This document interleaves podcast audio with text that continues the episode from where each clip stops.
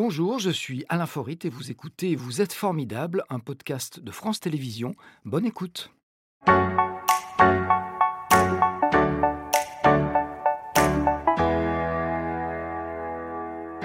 qui est formidable aujourd'hui, c'est Jacqueline Collard, que j'ai le grand plaisir d'accueillir. Vous dansiez en attendant d'arriver. Bonjour Jacqueline Collard. Bonjour, Installez-vous, je vous en prie. Alors Jacqueline Collard, vous êtes euh, la présidente de l'association SERA, on dit SERA, Oui. qui signifie Santé Environnement Auvergne-Rhône-Alpes.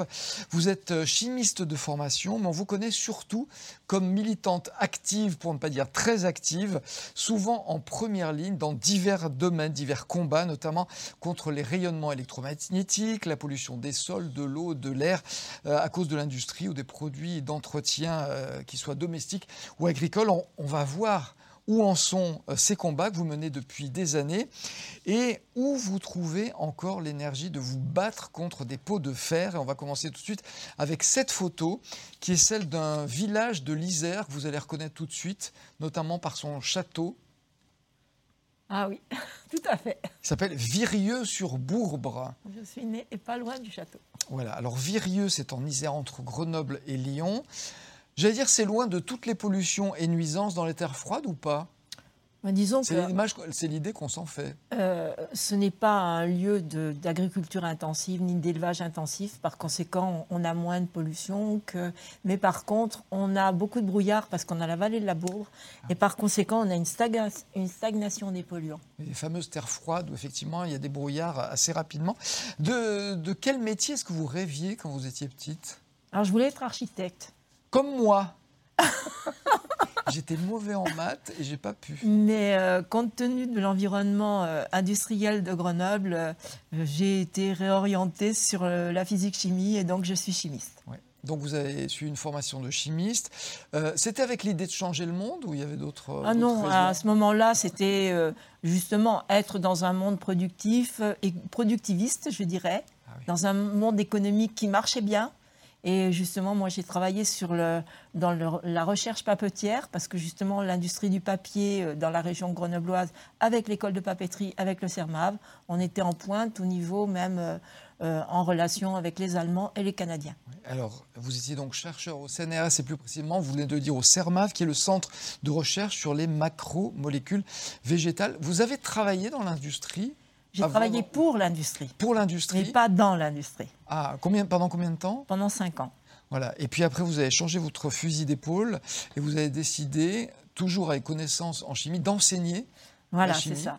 Euh, D'enseigner dans la mesure où je m'étais rendu compte justement des- des- de ce que l'industrie était en capacité d'envoyer soit dans l'air, soit dans l'eau, et pour lequel les salariés et les riverains n'étaient pas forcément informés. Oui. Donc pour moi, c'était important de faire une transmission des informations au plus haut niveau. Et donc, vous avez enseigné la chimie à Montpellier et à Grenoble, je crois.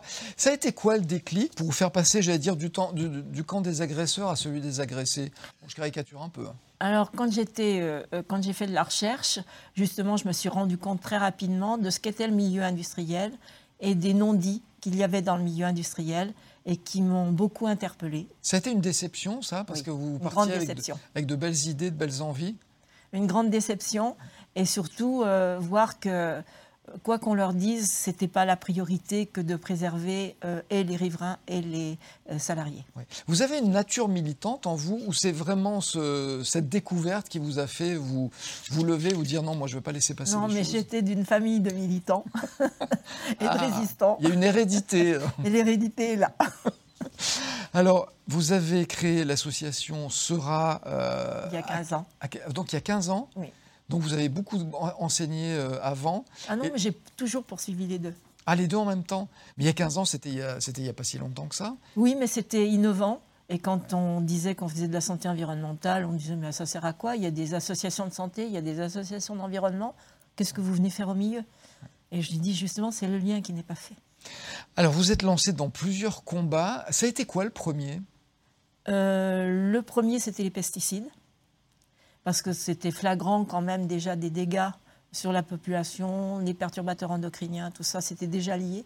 Et puis très rapidement, ça a été les champs électromagnétiques, parce qu'il y avait une explosion de la téléphonie mobile, avec tous les, euh, la mise en place des, des antennes relais, et pour lequel nous étions fort inter- interpellés par la population souvent, par des médecins qui ne savaient pas trop où ils allaient. Et donc, je me suis beaucoup investie sur ce domaine-là. On peut dire que c'est votre principal combat, celui-là, ou pas? Il est à C'était tous à égalité. Alors j'aimerais qu'on dise un petit mot de, celui-là quand même, parce que les, ondes électromagnétiques, bon, les premiers accusés, c'était quand même les opérateurs de, téléphonie. C'est toujours les mêmes. Oui. Et, et est-ce que le risque concernant les émetteurs a été prouvé ou pas? Mais bien sûr, mais pas en France. C'est ça le problème. Mais pour quelle raison? Ça paraît fou quand même. À l'étranger, on arrive à prouver des choses. Alors, dans les, Nos scientifiques sont moins bons? Non, non, c'est pas ça du tout. Euh, ce qu'il y a, c'est que ça dépend à qui on donne l'argent et qui donne l'argent. En France, qui donne l'argent, c'est les opérateurs. Donc forcément, c'est euh, en bienfait par rapport à ce qu'ils veulent développer. dans les autres pays, il y a beaucoup plus d'indépendance dans, les recherches, et en particulier dans les pays du nord de l'Europe. Alors certains émetteurs ont quand même été déplacés? Très peu. Très peu. C'est une infinité. Enfin, et surtout, le pouvoir des opérateurs est devenu beaucoup plus grand, euh, délaissant euh, d'ailleurs la particularité des, mairies de pouvoir demander des choses euh, fiable vis-à-vis des, citadins. Donc c'est un combat qui n'est pas gagné Pas du tout. Mais il n'est pas perdu? Jamais avec vous, si? Vous vous accrochez? On s'accroche et puis on essaie justement de montrer qu'il y a des, handicaps. Là, on a, fait, on a, participé à la consultation sur la 5G avec plus de 500 pages de, de contributions qui n'a pas été pris en compte par l'Agence de sécurité sanitaire. On trouve ça surprenant alors on parle un petit peu des, téléphones et des méfaits, on doit dire supposés, parce qu'il euh, est question, euh, quand on lit tout ce qui a été écrit, de controverses, mais toujours pas de preuves scientifiques indéniables. On les a à l'étranger, Ah oui, oui, on les a. Il y a des procédures qui ont, qui ont trait à l'étranger, qui ont lieu à l'étranger, et surtout, il y a des centres de recherche beaucoup plus fiables que ce, que nous avons en France. Alors moi, je me suis penché sur un site gouvernemental sur les ondes électromagnétiques, et j'ai lu, à l'échelle internationale en 2011, le CIRC, c'est le Centre international de recherche sur le cancer, a classé les radiofréquences comme cancérigènes possibles pour l'homme. C'est cancérigène, c'est possible. Ça veut dire qu'on n'a jamais un, fait affirmé, assumé, assuré. C'est-à-dire que vous avez toujours une multi-exposition. Donc cibler une, une, pathologie qui, se, qui met un certain nombre d'années à venir avec une seule composante n'est pas fiable. Ah oui. Alors j'ai lu aussi l'hypersensibilité électromagnétique est classée depuis 2004 par l'OMS, c'est-à-dire l'Organisation mondiale de la santé, dans la catégorie des intolérances environnementales sans explication ni cause connue. C'est-à-dire que c'est classé, on reconnaît mais on explique. Alors, ce qu'il y a, c'est que que ce soit le Centre international de euh, recherche sur le cancer ou l'OMS, c'est des multi-études, c'est-à-dire des milliers d'études qui euh, vont euh, donner des informations. Ce qu'il y a, c'est qu'il faut voir quelles sont les études qui ont été prises en référence, quelles sont les études. Et après, il y a un consensus scientifique. Là, il vient de sortir l'étude Moby Kids avec beaucoup d'anomalies, mais si vous voulez, ça fait cinq ans qu'on l'attendait. Donc, si vous voulez, entre le moment où l'étude doit sortir, la réalité sur le terrain et l'information qui est transmise, plus ou moins avec des consensus très mous, c'est difficile pour les, personnes de savoir. Tout est long. Alors, on a pourtant fait évoluer les, normes pour les fabricants de, téléphonie mobile avec le fameux DAS. Alors, le DAS, c'est le débit d'absorption spécifique. C'est vrai, quand on achète un téléphone mobile, on a ce fameux DAS. Est-ce que c'est une avancée, ça Alors, cette avancée, elle date d'une dizaine d'années, si ce n'est qu'on s'est rendu compte que les industriels ne la prenaient pas au bon endroit. C'est-à-dire qu'au lieu de le prendre à, à, la, à la peau, il le prenait à 1 cm, ce qui divisait par 10 l'exposition. Ah oui, Donc là, il y a des combats, en particulier avec l'association Frontgate, avec lequel je travaille, qui met en évidence et qui fait des procédures au niveau international pour empêcher de mettre sur le marché ou reprendre sur le marché des, téléphones qui sont déjà utilisés. Alors, il semblerait que malgré l'essor des appareils émetteurs de radiofréquences, l'exposition des Français n'ait pas augmenté de façon significative. C'est ce qui est dit. Qu'est-ce que, que, vous en pensez? euh, Ce qu'il y a, c'est ClickNIRP, qui, a, qui est l'instance internationale internationale de recherche sur les champs électromagnétiques, euh, si vous voulez, euh, voit quelque chose de très large.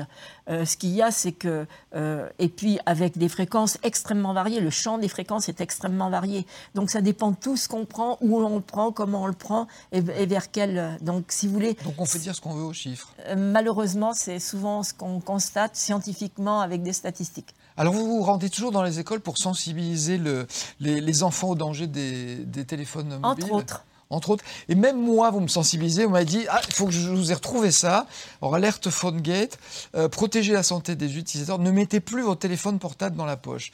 Je le fais tout le temps. C'est quoi le risque C'est-à-dire que vous vibrez à la fréquence de la téléphonie mobile que vous, que vous recevez, c'est tout. Et ça, c'est mauvais pour la santé? Ah bah, c'est des champs électromagnétiques. Or, votre corps, biologiquement, il est, il est, il, est régi par des champs électromagnétiques de faible euh, fréquence. Mais si vous voulez, vous perturbez votre système biologique. Alors, il y a un risque physique. Il y en a un autre qui est avéré, lui. C'est le risque mental, c'est l'addiction. Est-ce que ça aussi, c'est un argument qu'on peut utiliser? Alors là, l'addiction a, a dépassé les limites. Euh, et si vous voulez, euh, justement, l'utilisation, et même euh, dans l'éducation nationale ou dans, le, dans beaucoup d'endroits de, formation, l'utilisation systématique de la téléphonie mobile est quand même quelque chose qui va poser problème très rapidement à beaucoup de la population. Mais, mais ça, on, commence à en avoir conscience peut-être davantage que le danger physique? non, pas vraiment, pas vraiment. D'ailleurs, on voit normalement, on avait essayé d'interdire les téléphones mobiles avant 16 ans. Euh, on n'y est pas arrivé. On se met la tête dans le sable un peu, c'est ça ah, Complètement. Et on a essayé de les empêcher dans les, dans, les collèges. On n'a pas réussi vraiment. Euh, si vous voulez, tous les enfants ont des téléphones portables, quel que soit l'âge. Et surtout, euh, les parents étant les promoteurs de, et les, les, acheteurs de, de ces outils, si vous voulez, ne font pas en sorte d'informer leur, leur enfant. Au contraire, ils disent Oui, mais comme ça, je sais, je suis sûr que tu es à l'école, je suis sûr que tu es à la maison. Oui, il y a toujours un bon prétexte. on se demande comment on faisait avant. Exactement, c'est ce que je dis souvent. On va revenir rapidement, parce que le temps file vite, sur vos autres combats. Il y a la pollution euh, sonore mm. aussi, qui est un combat qu'on oublie. Est-ce qu'il y a des progrès qui sont faits? Il y a de plus en plus de murs anti-bruit aujourd'hui. On limite le, le, bruit que font les, les, engins euh, divers et variés. Oui, et surtout, il y a quand même des normes qui ont été euh, mises en place, et en particulier pour, dans les salles de spectacle, parce qu'il y a eu beaucoup d'accidents euh, de gens qui, euh, qui étaient très souvent dans les salles de spectacle avec des degrés de décibels beaucoup trop élevés, et par, par, conséquent une surdité beaucoup plus avancée qu'elle ne l'était auparavant. Donc là, c'est un combat qui a, qui a bien Ça progressé. Ça fait partie des, combats. La pollution de l'air, parce qu'il ne faut pas oublier que vous êtes aussi vice-présidente de Atmo Auvergne-Rhône-Alpes. La pollution de l'air, on fait des progrès ou pas? Ah oui, nettement. Par rapport aux, polluants réglementés, il y a une nette amélioration. Il n'y en a pas sur l'ozone, mais elle n'est pas encore réglementée. Et surtout, on a intégré les normes OMS euh, dans les, objectifs à atteindre, alors qu'auparavant, ça n'était pas le cas, parce qu'elles c'était euh, bien, bien inférieures à ce que l'Europe proposait. Et on espère que la directive R arrive rapidement pour justement réglementer tout ça on va voir notre deuxième euh, photo Instagram. C'est une très belle ville en altitude, en Haute-Savoie. C'est Chamonix. Ah oui. C'est beau, mais c'est un peu pollué. La vallée de l'Arve, c'est une catastrophe. Alors, ça s'améliore ou pas? bah, disons qu'il y a les industriels qui vont pas s'enlever du jour au lendemain, donc euh, on ne peut pas espérer beaucoup de choses.